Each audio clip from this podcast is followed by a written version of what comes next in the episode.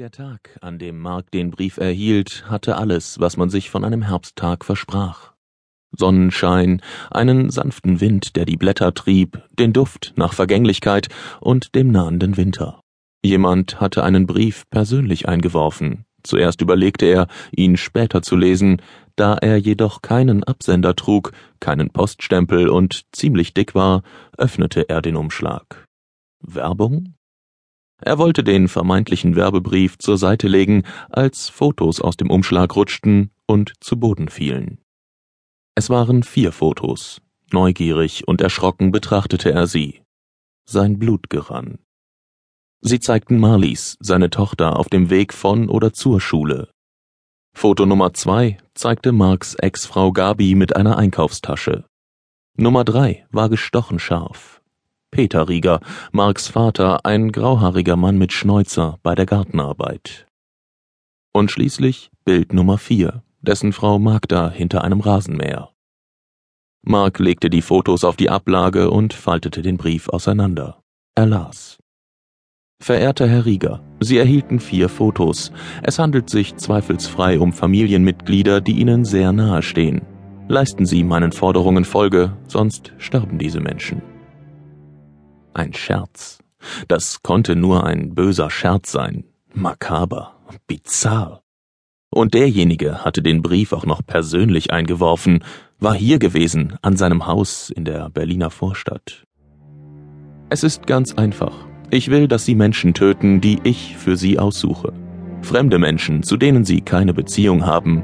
Wie Sie Ihre Opfer töten, erfahren Sie später. Doch seien Sie gewiss, ich besitze viel Fantasie.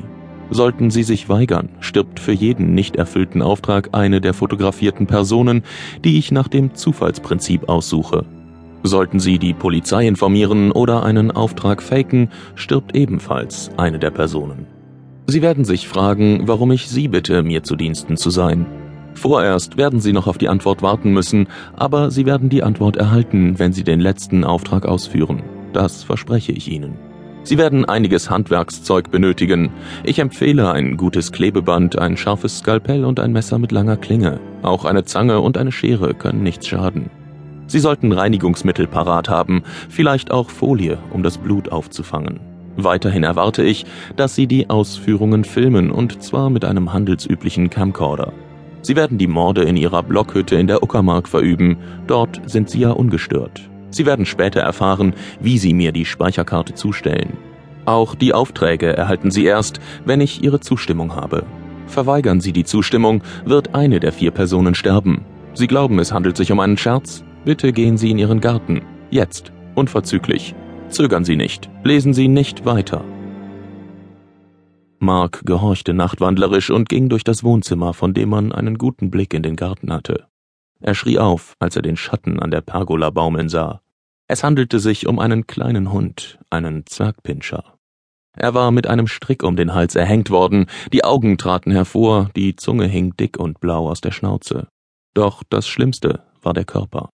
Aus dem aufgeschlitzten Bauch quollen Därme, und auf dem Waschbeton hatten sich Schleim und Blut angesammelt. Nein, nein. Er rannte zurück zum Brief. Es gab noch ein zweites Blatt, fein säuberlich ausgedruckt in Times New Roman. Nun wissen Sie, dass ich nicht spaße. Trotzdem will ich mir sicher sein, in Ihnen einen treuen Freund zu haben. Schicken Sie mir als Zustimmung zwei Zehen Ihres linken Fußes. Den großen Zeh dürfen Sie behalten. Wir wollen schließlich nicht, dass Sie aus dem Gleichgewicht geraten. Eine schöne Metapher, nicht wahr? Wie Sie sich Ihrer zwei Zehen entledigen, überlasse ich Ihnen. Eine Gartenschere könnte bestimmt gute Dienste leisten, aber das brauche ich Ihnen nicht zu erklären. Ich erwarte, dass Sie diese kleine Aktion selbst durchführen. Ich verbiete Ihnen, einen Arzt um Rat zu bitten.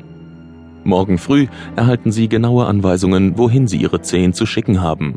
Sollten Sie gleich zu Beginn versagen, werden alle vier Personen auf den Fotos umgehend sterben. Mit besten Grüßen, Ihr unbekannter Freund. Darunter ein roter Kussmund, rot wie Blut. Das Papier rutschte aus seinen Fingern. Er stand wie versteinert im Hausflur, starrte an die Wand und spürte seine Zehen so intensiv wie nie zuvor in seinem Leben. Dr. Markus Rieger hatte viele Jahre als Psychologe in seiner Privatpraxis gearbeitet, als ihn der Ruf des Landeskriminalamtes Berlin ereilte